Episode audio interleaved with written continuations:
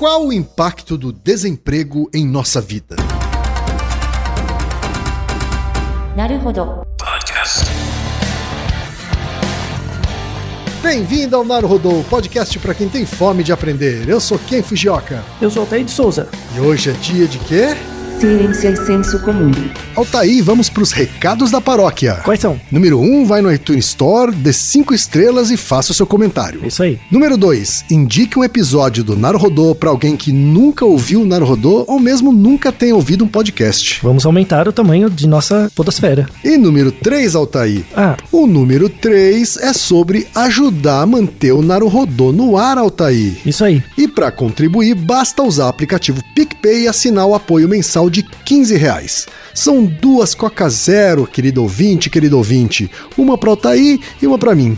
E como assinante, além da nossa gratidão, você terá três coisas. Um, você terá acesso ao grupo secreto no Telegram, ou seja, assinante pode conversar com a gente com a comunidade de ouvintes assinantes. 2. Você terá vantagens especiais. Por exemplo, assinante recebe os episódios no grupo secreto do Telegram antes de todo mundo.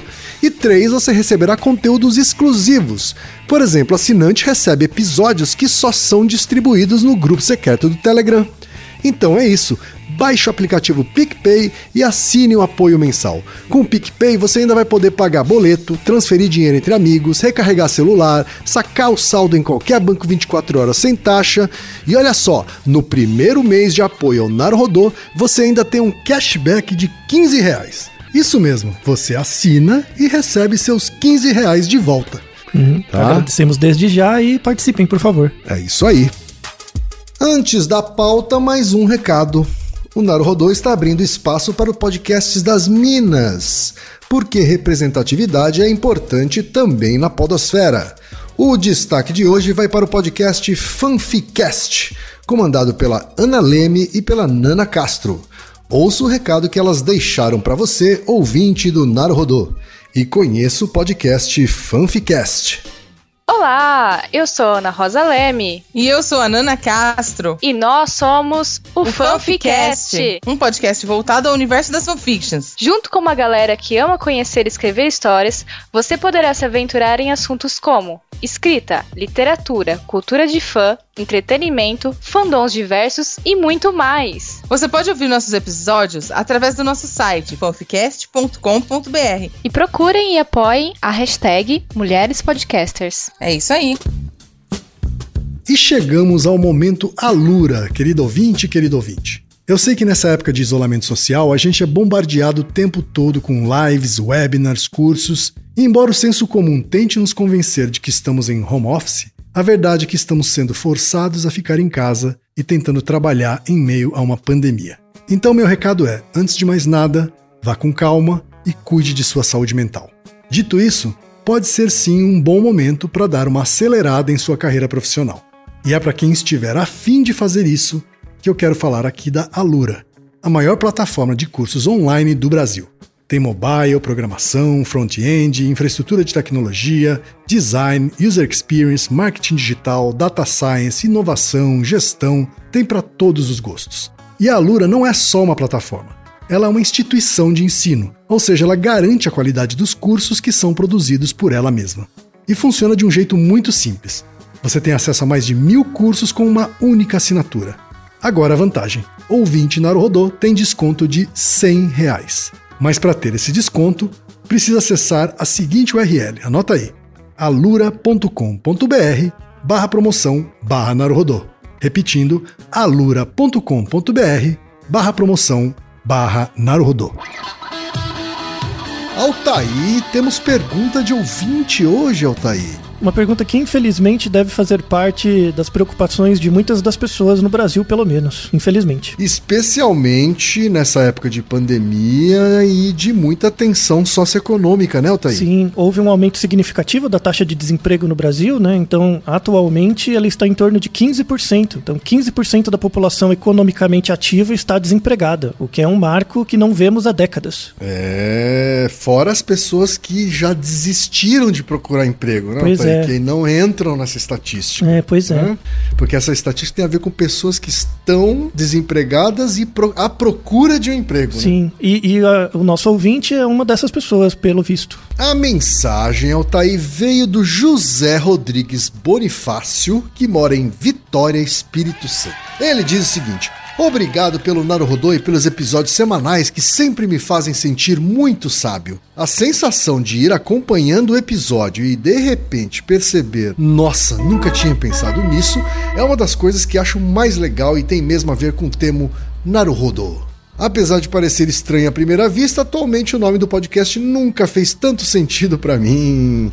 Olha aí. E aí ele continua. Minha pergunta é sobre algo difícil que aconteceu comigo recentemente. Eu perdi meu emprego. Eu trabalhava em um restaurante que por conta da pandemia fechou suas portas em 2020. Mesmo sendo uma situação que foi fora do meu controle, entendo completamente meu chefe, o dono do estabelecimento, e sei que ele não teve escolha. No entanto, eu sempre trabalhei em diversos serviços desde os 16 anos e só agora eu notei que essa sensação de insegurança por perder o emprego é algo que pode ser desesperador, sobretudo quando estamos mais velhos e com pessoas que de certa forma dependem de nós. Confesso que é algo que me assombra pensar em como vou pagar as contas no mês que vem. E sei que passei por isso em outros momentos da minha vida, mas agora é a primeira vez que pensei a respeito e gostaria da ajuda de vocês para entender melhor isso. Qual o impacto do desemprego na nossa vida? Ótima pergunta. Ótima pergunta, né, Thaí? E um Além ótimo de e-mail. atual, é útil, né? Sim, e um ótimo e-mail também, né? É, Verdade. fiquei- eu, eu confesso que eu, eu me senti muito, muito afetado por- pelo relato, assim. Eu já senti isso, né, que ele descreveu. Essa sensação de, nossa, o que, que eu vou fazer com as contas desse mês, né?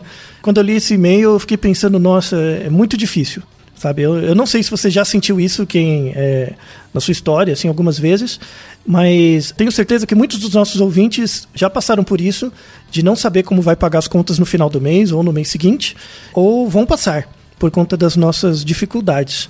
Ok, você começou a trabalhar com que idade? Eu comecei a trabalhar com 16 anos. Como foram suas trocas de trabalho em geral? Assim, você trocava de emprego porque você via uma oportunidade melhor?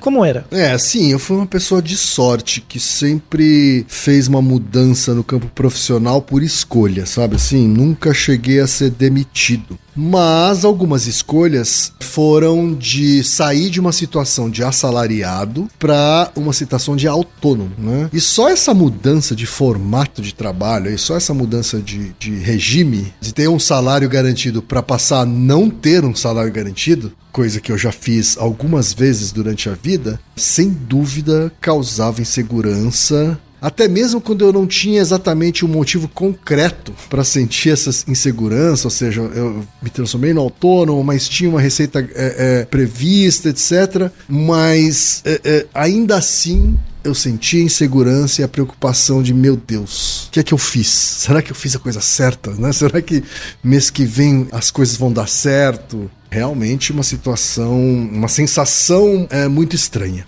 Então, nesse episódio a gente vai tratar assim dos efeitos psicológicos do desemprego. Então eu vou falar do- no nível individual, tá? Porque a gente já tem muitas referências, tem vários artigos na referência do episódio bem interessantes a respeito disso, assim, os efeitos do desemprego. Uma pergunta inicial é por que, que o desemprego é um problema?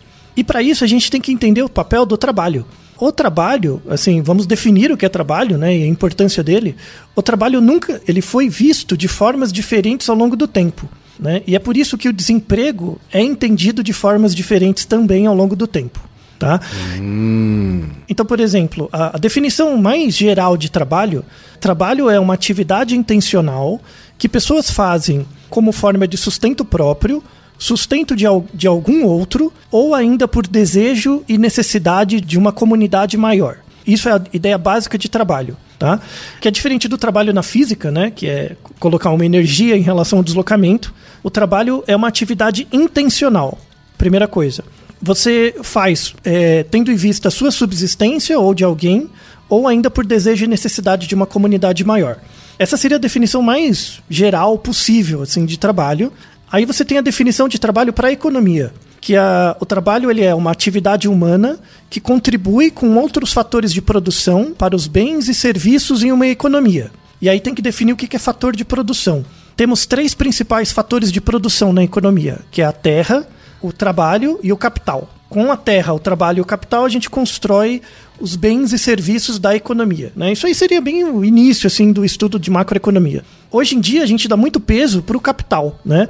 Da maneira como a nossa sociedade capitalista é construída hoje, né? Tanto é que a gente tem uma, o, o capitalismo vem disso, né? Que porque o, o capital ele consegue se multiplicar de forma exponencial. É aquela ideia de dinheiro faz dinheiro. Já o resultado do trabalho na terra, ou, ou por meio do trabalho assalariado, ele não gera essa relação em PG. Né? Eles têm efeitos em PA, em progressão aritmética. Então, quem é dono dos meios de produção, ou dos meios de produção econômicos, que seria o capital, em geral fica rico muito mais rápido do que quem tem a terra, é proprietário só da terra, ou é um trabalhador. Então, a, a, maneira pela qual você adquire é, riqueza dentro da, da sociedade é diferente com base nisso. Mas essa é uma discussão bem inicial ainda. Vale a pena definir, definir mais o que é trabalho. O trabalho, ele necessariamente é uma especialização. Então, por exemplo, é, se você sabe jogar futebol, e você sabe jogar futebol profissionalmente, né? Não é um lazer, é um trabalho. Se você joga de futebol só de final de semana para o seu benefício próprio apenas, aí é um hobby. Então, necessariamente é uma espe especialização. Leva em conta um planejamento. Então, por exemplo, se você é um jogador profissional de futebol e você joga num campeonato, dentro do campeonato, que é um, um espaço planejado, ele é um trabalho. Quando você joga numa pelada com seus amigos, aí vira um hobby, né? Tem essa diferença também. Então, por exemplo, imagina um paramédico. Um paramédico trabalhando dentro de uma ambulância num hospital é o trabalho dele. Se o paramédico vê uma pessoa caída na rua e presta primeiros socorros, isso a rigor não seria trabalho, porque não tem um planejamento. Certo. Ele está usando a especialização dele, mas com um planejamento não esperado. Né? Uhum. É, por isso que, por exemplo, é, quando alguém passa mal num avião e eles chamam um médico, aquilo não é trabalho. Né? Entendi. É, eles, o, o, o, as empresas aéreas, na verdade, contam com a boa vontade de existir um médico. Deveria contratar um médico, mas o custo é muito maior do que a, a probabilidade estatística de uma pessoa passar mal dentro de um avião. Então você conta simplesmente com a boa vontade. Então o médico que atende dentro de um avião, ele está fazendo trabalho voluntário, basicamente. E tem um outro ponto né, do trabalho, então ele é uma especialização, ele tem um planejamento numa, num setor, num horário específico, e necessariamente tem que ter um pagamento, né, ou pelo menos tem um retorno. Então, dentro de uma sociedade, quando você trabalha, todo mundo trabalha por mercado. E um pouco desse trabalho retorna para você por meio do seu salário. Uhum. Né? Que aí você reinveste em outras coisas. Né? É basicamente isso porque você delega o seu tempo, você vende o seu tempo, sua força de trabalho, e o retorno por esse tempo seria o seu salário tá? Uma forma bem básica. E aí você tem tipos de coisas que, assim, são trabalho, mas em geral a gente não define como trabalho por causa dessa questão do pagamento, do retorno, né? Hum. Então, por exemplo, trabalho voluntário. Trabalho voluntário tem o nome trabalho, mas não é a rigor, assim, por definição. Existe muita discussão sobre isso, tá? Não é visto como trabalho, por isso que chama voluntário, né? Porque se não fosse voluntário, seria trabalho, tá? É uma ideia assim. Ou, por exemplo, comportamentos ligado ao, ligados ao autocuidado. Você, por exemplo, fazer as suas unhas. Isso é um trabalho? Você está fazendo suas próprias unhas. Isso é um trabalho? Imagina que você é um, manicure, você faz unhas muito bem e você faz suas próprias unhas. Isso é trabalho? Né? É uma discussão. Você cuidar da sua casa, o seu serviço doméstico, ou cuidar dos filhos. Isso é trabalho? E aí tem uma, uma questão que é em relação à proximidade. Então, por exemplo, quando eu cuido das minhas unhas ou dos meus filhos, né, é uma coisa muito é próxima de mim. Então, a, a rigor não seria trabalho. Quando eu contrato um empregado, para fazer minha unha ou para cuidar do meu filho, para o empregado, a minha unha e o meu filho são coisas distantes dele, empregado. Então, para ele seria trabalho. Certo. Então, porque ele estabelece aquele serviço de prestação de serviço especializado e planejado apenas dentro da minha casa. Quando ele vai para casa dele, o que ele faz com a unha dele ou os filhos dele, aí não seria trabalho. Eu tô colocando uma discussão assim bem, é, ela tá longe de estar em aberto tá? Uhum. Quer ver, quer ver como, como as coisas complicam? Pensa no Reginaldo, por exemplo. Nós três aqui, cada um contribui com seu terço para a confecção do Naruhodo. Sim. A atividade do Reginaldo é vista como trabalho, por quê? Porque é especializada, né? Ele tem o, o talento e a, e a experiência dele. É algo planejado, ele reserva um período da semana dele para editar o Naruhodo e ele recebe algo por isso. Então, para ele seria trabalho, né? Atende Sim. a definição básica. Mas você vê o Naruhodo como trabalho, Ken, por exemplo? Difícil, não é? É, não é a mesma, mesma coisa, né, Antônio? Isso, não é a mesma coisa. Então, eu não vou responder isso agora. Guarde essa informação pro final do episódio.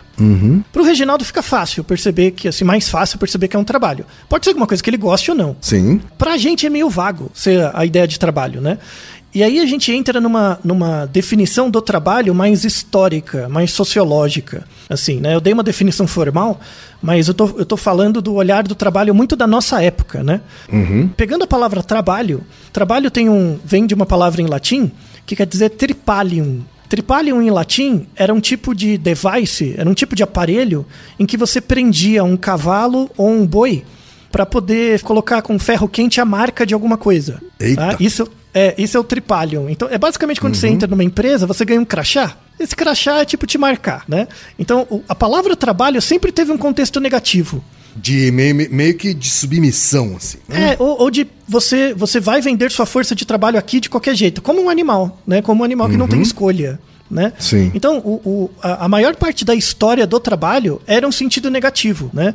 Se você pega em períodos antes, an- antes da Revolução Industrial, pega a época grega e, e também a época medieval, o trabalho era visto como um demérito. Você era um camponês, você nascia numa família de camponeses, você já tinha o seu trabalho definido, que era ocupar aquela terra e dar uma parte da sua produção para o dono da terra e a outra era sua, e manter sua subsistência e acabou. Era uma escravidão, né? Então, é- é- era, era diferente de uma escravidão, porque era naturalizado. Então, assim, você era você é filho de um camponês, todas as suas gerações anteriores eram de camponeses ali também. Então, era, era meio que uma coisa, era, era vista como uma predestinação. Você era predestinado, você nasceu como filho do ferreiro, você vai ser ferreiro, e é isso, né? Assim, por um lado, era visto como uma escravidão com o olhar da gente, né? É, com o nosso olhar é visto como escravidão, mas para ele era visto como uma certa segurança. Ele nunca ia deixar de ter um emprego, né? Certo. Porque ele, ele já tinha a vida social dele ali. Para quem nascia como nobre ou na carreira eclesiástica, né? Para quem nascia como nobre, trabalhar era um demérito, né? Trabalhar era uma tortura, né? Sim. Então, o, o- aqueles que, como os gregos falavam, né? Aqueles que poderiam ter como oposição ao tédio o lazer eram vistos como nobres.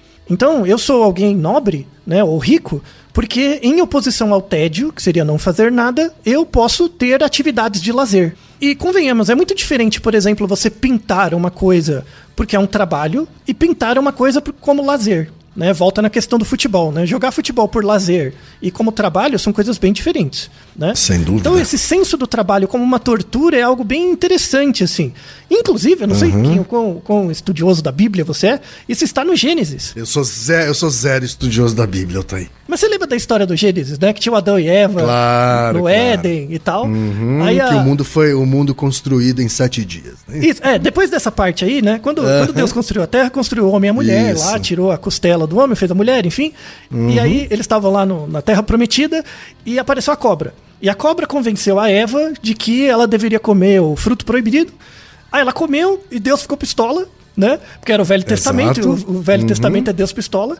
E aí, Gênesis capítulo 3. Vamos ler aqui rapidamente. Assim, Deus já estava pistola porque descobriu que ela comeu o fruto, né? E aí, assim, versículo 16, né, é, é o castigo de Deus, né? Para a mulher sentenciou o Senhor: multiplicarei grandemente o teu sofrimento na gravidez. Em meio à agonia dará à luz filhos. Seguirás desejando influenciar o teu marido, mas ele te dominará. É, basicamente o, o patriarcado, né? Já está estabelecido aí. Exatamente. É, aí o, o- o versículo 17. Aí depois, do- tudo bem, castigou a mulher, mas o homem também, né? Aí voltou pro, pro 17. Então voltou-se para o homem, que era o Adão, e ordenou: Por que escutaste a voz de tua mulher e comeste da árvore que eu te proibira comer? Maldita é a terra por tua causa. Com sofrimento obterás do solo o teu alimento, todos os dias da tua vida. A terra produzirá espinhos e ervas daninhas, e tu terás de comer das plantas do campo. Com o suor do teu rosto comerás o teu pão, até que voltes ao solo, pois da terra foste formado, porque tu és pó, e ao pó da terra retornarás. Basicamente, você será um trabalhador. O Velho Testamento é a Bíblia Roots, não? É a Bíblia. É sensacional. É a Bíblia, é a Bíblia trágica. Sim, Não, sim. Do, do, do Deus mal. Do Deus mal, pistola, assim mesmo. Tanto é, assim, ó, não quis fazer o que eu quero, vai trabalhar. É basicamente isso. Exatamente, Vai trabalhar. exatamente. Quer dizer, nós somos todos consequência da cagada de Adão. Isso, da Adão e a e, Eva lá. agora, e agora a gente tem que trabalhar. Exato, isso. Olha aí. É, é, é, Confirma-se hoje um, um relato. Então, eu, eu li agora aqui o, o Gênesis, é, capítulo 3, versículos de 17 a 19. Tá? Um- Uma aplicação atual hoje você vê no Chaves, que é a fala do seu Madruga. Não tem trabalho ruim. Ruim é ter que trabalhar. Né?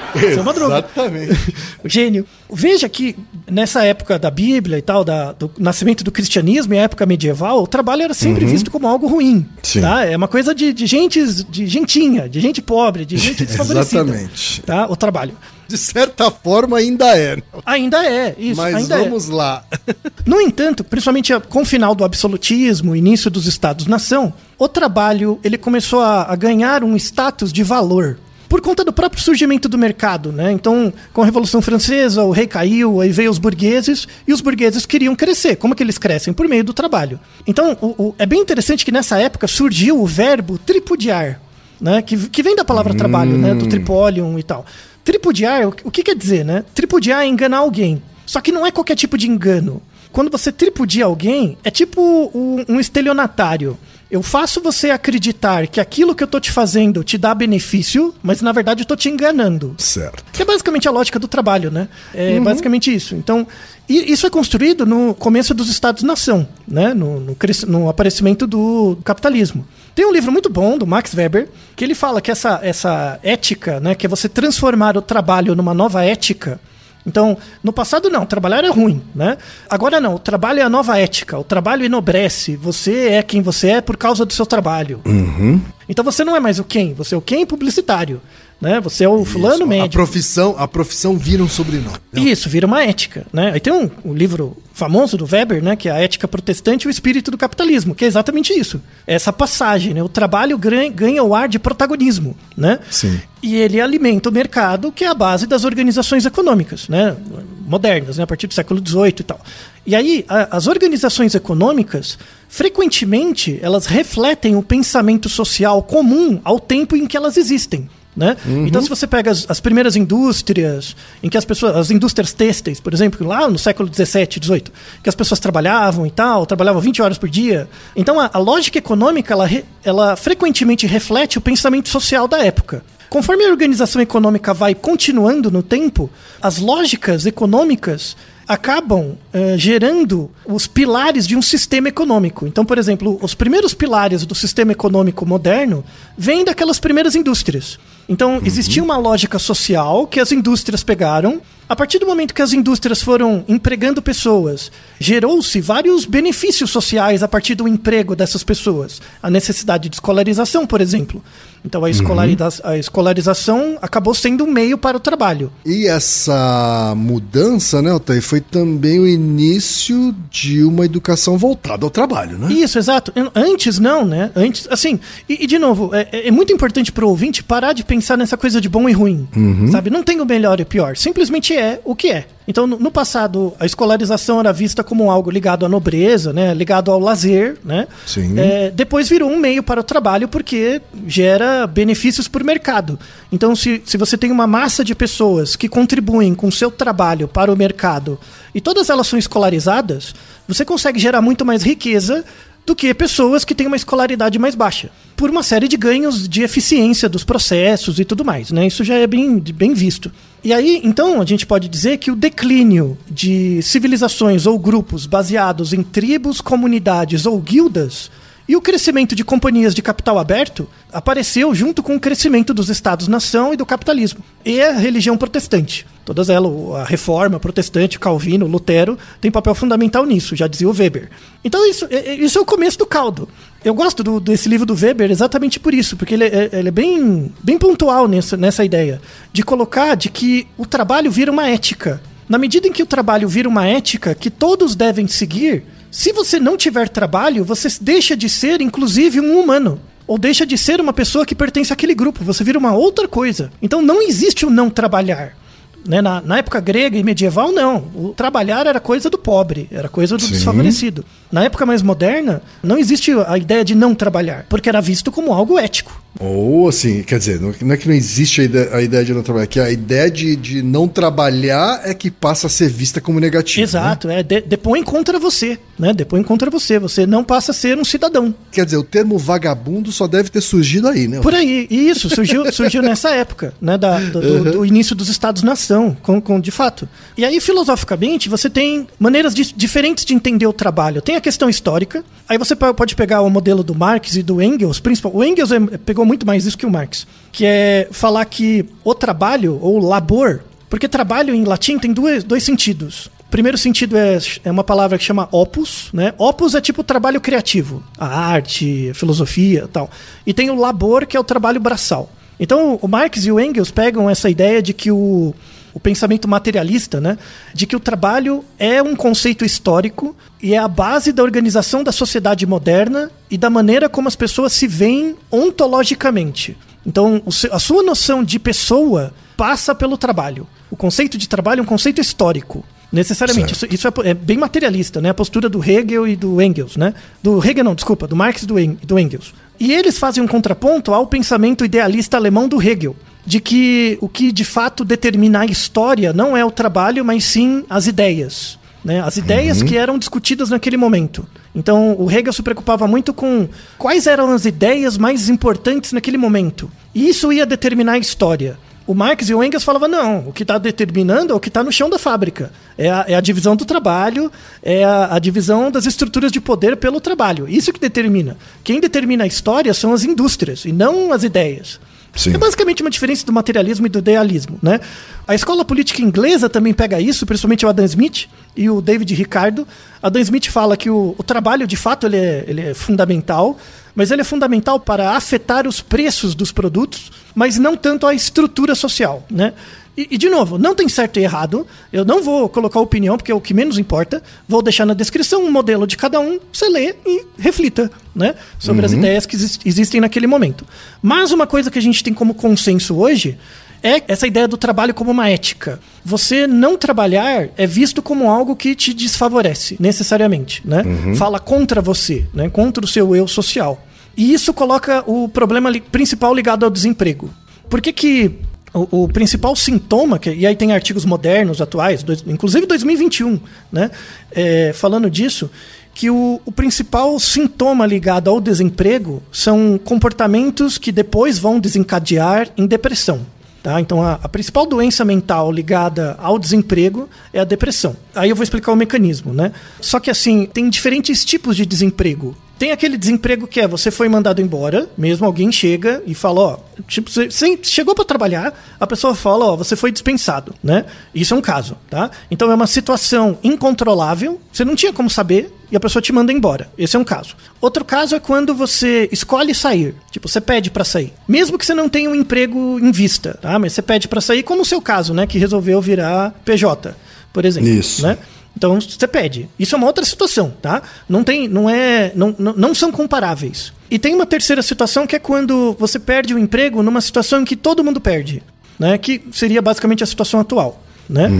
Tem um artigo 2017 muito interessante que eles pegaram uma amostra no N grande, eram mais de mil pessoas, né? Tá. É, eram mil pessoas que tinham acabado de passar por uma perda de emprego, né?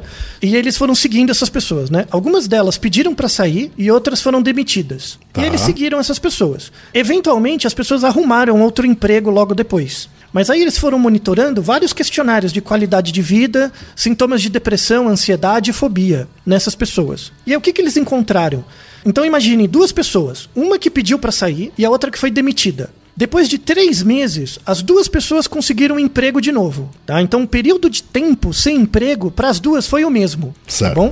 Aquela que foi mandada embora, os sintomas ligados a traços depressivos e ansiosos e fóbicos permanecem na pessoa mesmo depois que ela consegue outro emprego, tá? Olha só. É, isso, isso é o dado fundamental. Você perder um emprego muda você de uma forma muito mais perene do que você acha. Ser mandado embora, que é diferente de sair. Quer dizer, não, é, não basta arrumar outro emprego pra mudar essa, essa consequência que você tem. Isso. Perder um emprego, assim, ser demitido, muda você. E muda por um longo prazo. Tá? Isso tem uma, uma questão ligada a esse princípio do, do da ética do trabalho que eu falei antes. Porque a, as pessoas hoje elas naturalizam muito um trabalho. Naturalizam muito. Como assim você não vai trabalhar? Né? Como assim? Sabe? É, é algo inconcebível. Que, que a maior parte da nossa história enquanto sociedade não existia isso. Existia o trabalho do camponês. Não, não quer dizer que as, é, as pessoas misturam, né? Não trabalhar com não fazer nada tá? Uhum. Então, eu, aí eu, eu, começo a voltar no exemplo do Naruhodo, né? Eu gasto muitas horas por semana, você também. A gente gasta muitas horas com o Naruhodo. Mas isso é trabalho? Você fica meio em dúvida, né? Uhum. Porque é, o que, que é? Então, assim, é, é, não é porque você não trabalha que você não faz nada. Isso é completamente, assim, não faz Ou nenhum que sentido. você não produz, né? De isso. alguma forma. Ou que você não produz algo que sirva para o bem geral, né? O bem coletivo e tal. Não, não tem a ver. Tanto é que tem muita gente que na literatura que discute, não, é, é voluntariado ou é trabalho né? Sim, Porque de alguma forma sim. você dá algo e recebe, enfim. Tem, tem uma discussão em aberto, vou deixar referências sobre isso. Assim como, sei lá, um trabalho. É, as pessoas que desempenham algum papel, algum trabalho artístico, isso. E, e não é remunerado por isso, né? uhum. né? também é visto como alguém que não está trabalhando. Isso. Ou os cientistas. Uhum, ah, os, os, cientistas. Os, o, o, trabalho científico é visto como um não trabalho, né? Que é basicamente aquela história: ah, você, você trabalha ou você só dá aula? Eu já ouvi isso, cansei de ouvir, né? Você trabalha ou você só estuda? O Naruhodo é uma forma de mostrar que o meu não trabalho gera produtos, né? Mas isso não configura que as pessoas acham que eu trabalho. Isso é fato porque ela, elas veem o benefício muito distante, né?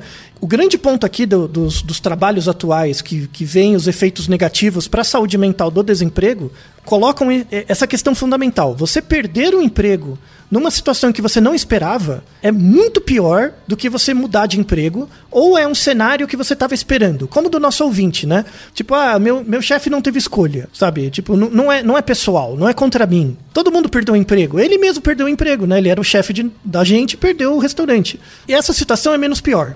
Agora, a situação que você tá lá de boa e de repente vem alguém e te manda embora, que é o que acontece no mundo corporativo todo dia, isso gera doença mental. Pessoal de que trabalha em RH, não sei o que vocês estão fazendo. Que tudo bem que a formação em RH no Brasil é uma vergonha também, assim como a da psicologia, né? Que boa Até parte porque muitos de RH vêm da psicologia. É, né? então já viu, né? Então, o, o, vou recomendar, vou deixar dois, te, dois textos sensacionais de um dos grandes professores que me marcou na graduação em psicologia. Apesar da psicologia ser muito ruim, tive, tive, eu tive sorte de ter professores muito bons. Um deles era o professor de RH, que é o professor Sigmar Malvese. Né? Sou muito fã do trabalho dele, assim, eu, eu falo que eu sou aluno do Sigmar Malvese, o cara me, me deu muitas luzes, assim. Inclusive é um artigo de 2020. Ele tem um conceito que ele chama clínica do trabalho. Né? Porque, é, é, pensa comigo, se eu tenho que te mandar embora, tá? Só que você não sabe que vai ser mandado embora. E eu sei, e a gente já sabe por evidência, que isso vai gerar um dano em você que vai durar por um longo tempo, mesmo que você consiga outro emprego. Como que eu faço a gestão, o manejo disso, para evitar que você entre numa doença mental, né? Num, num, num, atenda, começa a atender critérios para ter uma doença mental. Sim. E aí essa ideia da clínica do trabalho, né, que ele coloca é bem interessante, tem dois artigos sobre isso. Aí você vai me perguntar, né? Ah, mas como que você sabe, né, que mantém, tipo, você perdeu o emprego, alguém te mandou embora, gera, gera um efeito de tão longo prazo assim? Aí temos mais artigos bem interessantes sobre isso, com cortes longas. Uma delas foi assim: era um segmento de 30 anos. 30 anos. Imagina, você seguindo as pessoas 30 anos. Eles fizeram o seguinte: pegaram lá. Um, um, as pessoas acho que começaram com 18 anos. E seguiram por 30 anos, né, até uns 40, quase 50. E aí eles pegaram nessa amostra de segmento de pessoas é, quantas delas perderam o emprego ou não. E aí eles viram que eles separaram o período de tempo em dois, né? Então tem os primeiros 15 anos e os outros 15. As pessoas que perderam o emprego, assim, perderam o emprego quando eu digo foi demitido, não, ela não escolheu sair, tá? Foi demitida. A pessoa que foi demitida nos primeiros 15 anos, os scores de, de contato social, de interesse pelo outro, ou mesmo de depressão e ansiedade, né, aumentaram e de vontade de interagir com os outros diminuiu nos outros 15 anos. Então, assim, se do período entre 18 e 30 anos, mais ou menos, você foi demitido, né? Isso gera uma marca social que vai diminuir sua capacidade de ter um contatos sociais mais frutíferos depois, tá? Isso não acontece com todas as pessoas, é um efeito populacional. Porque eu, eu, adoro, eu adoro o LinkedIn por causa disso, né? Porque todo mundo que posta coisa no LinkedIn, ah, eu perdi o emprego e dei a volta por cima. Porque o cara, que, o cara que perdeu o emprego se ferrou, não tem nem energia para postar lá, né? E para que que vai postar? Passou mais um mês e eu continuo desempregado. É, as pessoas vão ficar taxando seus bad vibes, né? Não, né?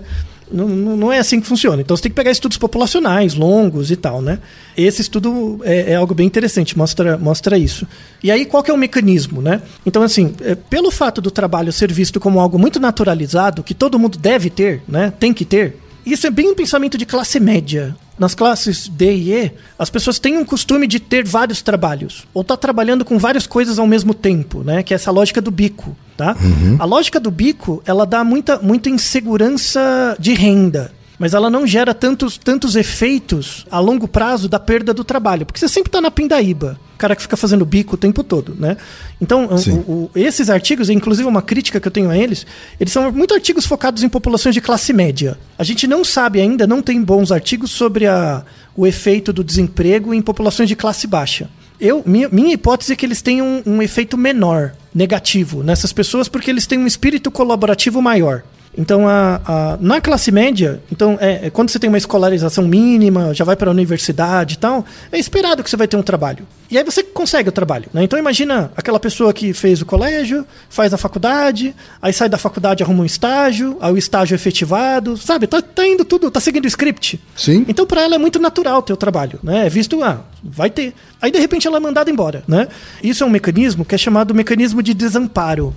Tem uma coisa muito básica e muito sólida para você, que é o trabalho, né? Que é muito naturalizado, e de repente acontece uma coisa que você não tem controle e te tira isso. É, inclusive, nos artigos, eles comparam muito com a, a morte de um ente próximo.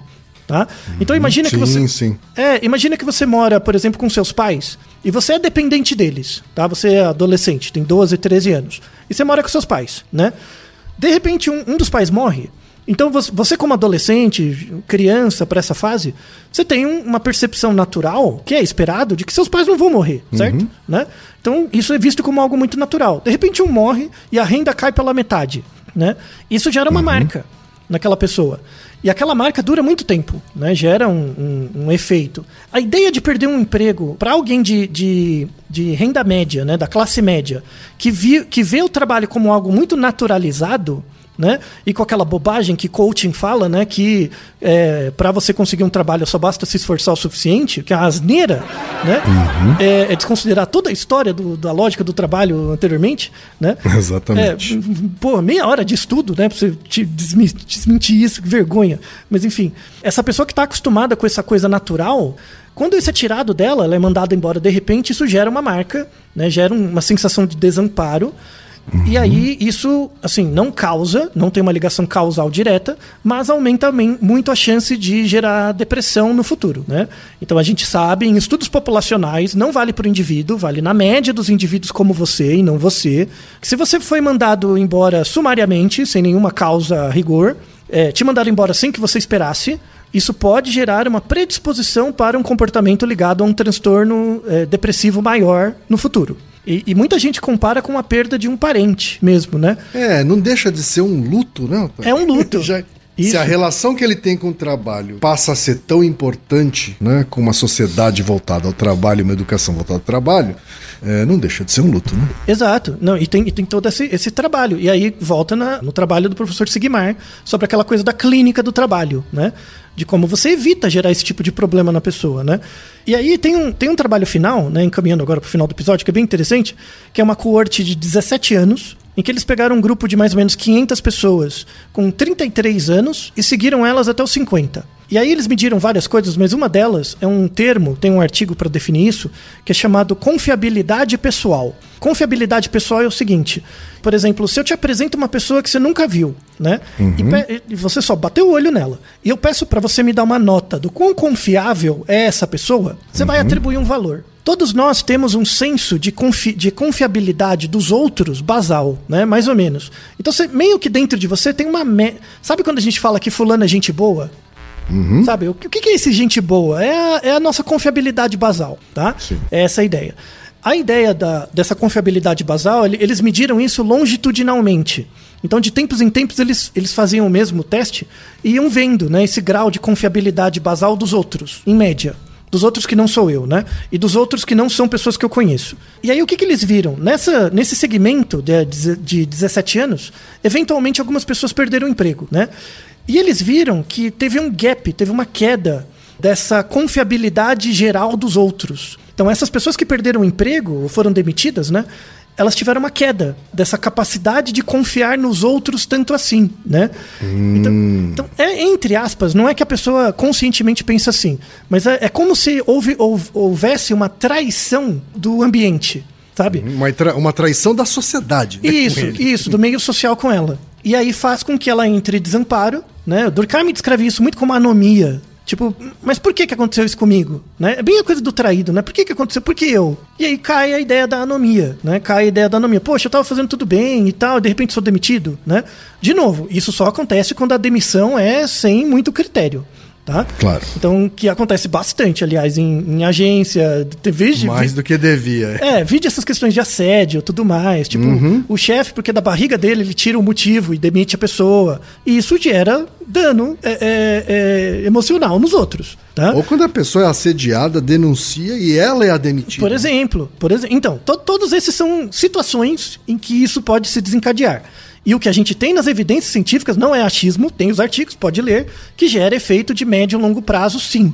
Tá, nas pessoas. Uma razão é porque a gente naturaliza o trabalho como algo que sempre aconteceu e sempre vai acontecer, o que claramente não é verdade. Então, como que a gente diminui os efeitos nefastos do desemprego nas pessoas?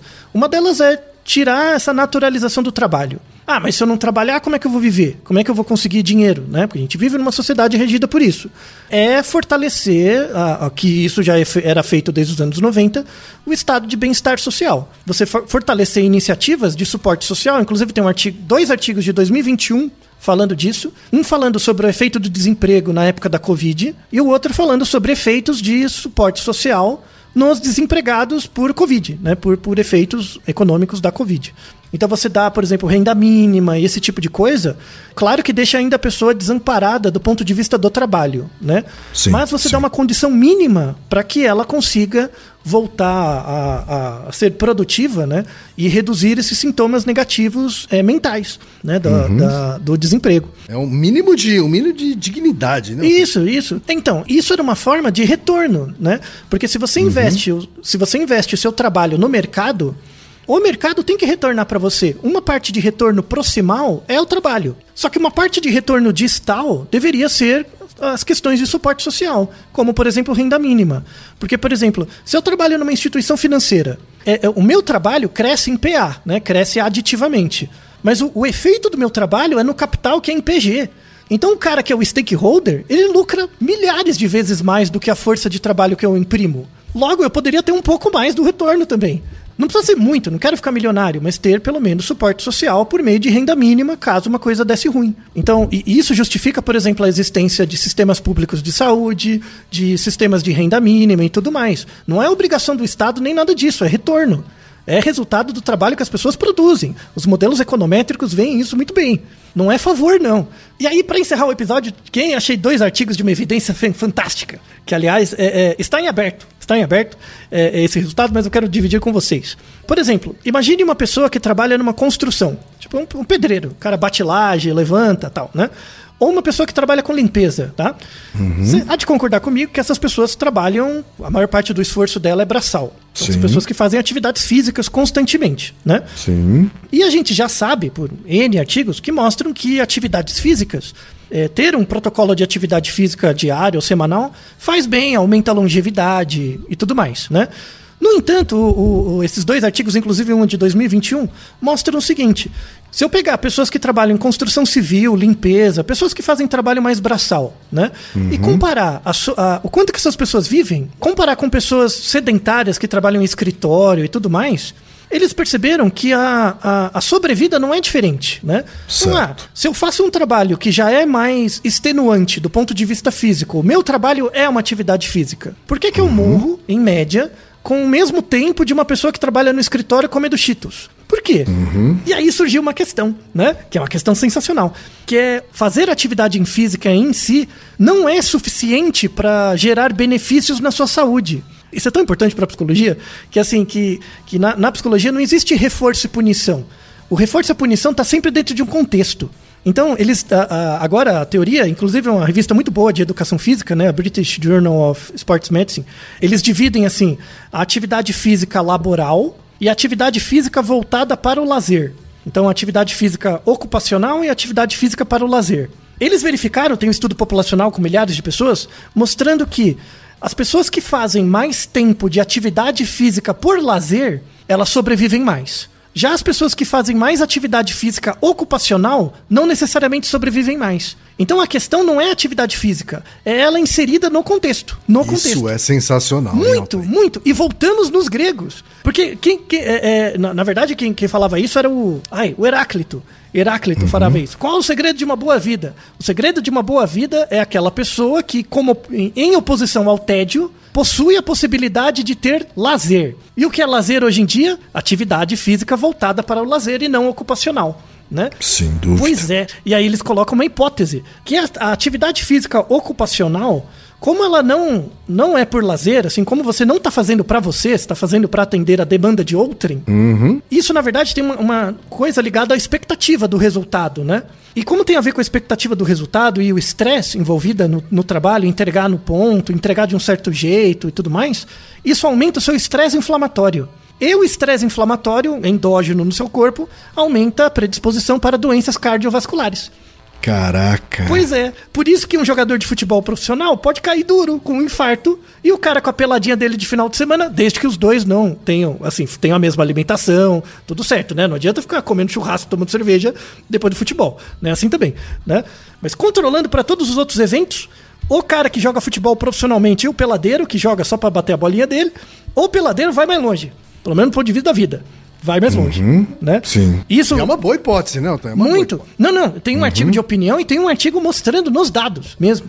Que, que a ideia é como que a gente investe, de novo, em questões de suporte social, né? Então imagina uma situação que todo mundo tem trabalho. Tá todo mundo trabalhando. Todo mundo. Não tem, não tem um desempregado. Como que a gente melhora ainda mais a qualidade de vida das pessoas? Diminuindo o tempo de trabalho em si, que hoje a gente já conhece. Inclusive tem... A Espanha tá com um modelo agora de testar quatro horas de trabalho por dia né, para verificar o impacto. Tem muitos trabalhos surgindo nisso por conta da pandemia, por exemplo. Então, diminuir o, o- o- a porcentagem de atividade ocupacional e aumentar a atividade física por lazer, porque é ela que aumenta a longevidade. Então, antes de tudo, esse episódio é um episódio que visa quebrar essa cisão idiota entre biologia e economia, que não existe. O objetivo último do trabalho é de fato fazer com que você organize melhor o tempo da sua vida em atividades produtivas. Eu não sou contra o trabalho, é algo legal, né? Desde que seja feito com um sentido para o indivíduo e não apenas para pagar as contas do mês que vem e o cara viver correndo atrás do rabo, que é muito ruim, né, essa sensação. Me solidarizo com o José aí, nosso ouvinte desempregado. Espero que ele consiga uma nova atividade o quanto antes, né? Espero que já tenha conseguido, né? É, pois é, que ele já tenha conseguido, né? Esse, esse e-mail tem coisa de uns seis meses, então espero é, com, com isso, com certeza sim, né? E aí, quem agora para encerrar o episódio, o que, que você acha, hein? O Naruhodo pra gente é um trabalho ou não? não? Não vou fugir dessa questão. Olha, então, vai depender da definição que você vai usar para trabalho, né? Sim, mas, mas por- você gosta de fazer? Eu adoro fazer. Então, ele faz você desviar sua atenção de outras coisas que você consideraria muito chatas Sim. durante o tempo que a gente está gravando, né? Você para de. Às vezes, não, teve, não tem momentos assim que às vezes você tá pensando uma coisa muito chata ou teve algum problema, de repente você gasta uma hora aí, a gente gravando, você dispersa. Sim, Né? sim. E, me, e me sinto fazendo algo útil ao mesmo tempo. Isso, e aprende coisas legais, né? Que é sempre legal discutir coisas legais. Então, nesse sentido, dessa definição, não é um trabalho. Verdade. Triste, né? Triste, né? Triste, né? Objetivamos que um futuro do, do num futuro com menos trabalho e mais atividades para as pessoas ocuparem o seu tempo com uma vida que Sim. mereça ser vivida, a gente consiga desenvolver nas pessoas possibilidades em que elas consigam fazer atividades como a gente faz. Eu, eu digo que apesar dos problemas atuais assim, eu me sinto muito sortudo de poder dedicar um tempo para ficar estudando de forma sistemática para responder as perguntas das pessoas. Eu também, também me sinto privilegiado. Agora, Altair, pensando aqui, viu? Se dá trabalho, é trabalho. Então, vamos deixar essa definição em aberto para vocês, porque na literatura é uma zona. Pra mim, eu, eu, eu tô- acabei de fazer uma definição de leigo aqui. Vamos lá. Se deu trabalho, é trabalho. Então tá bom. então vamos ficar com essa. Para quem tiver interesse nessa discussão, ó, vale doutorados. Tem doutorado sobre isso. Leia os artigos na descrição, tem bastante coisa interessante. E quiserem é, é, pegar mais perguntas aqui dentro dessa discussão, é só enviar pra gente. podcast.naruhodo.com.br. E Naruhodô, ilustríssimo ouvinte. E você já sabe, aqui no Naruhodô, quem faz a pauta é você. Você tem alguma pergunta pra gente ou quer comentar algum episódio? Escreva pra nós. podcast@naruhodô.com.br. Repetindo, podcast@naruhodô.com.br. e lembre-se, mande nome completo, idade, profissão e a cidade de onde você está falando. É isso aí. な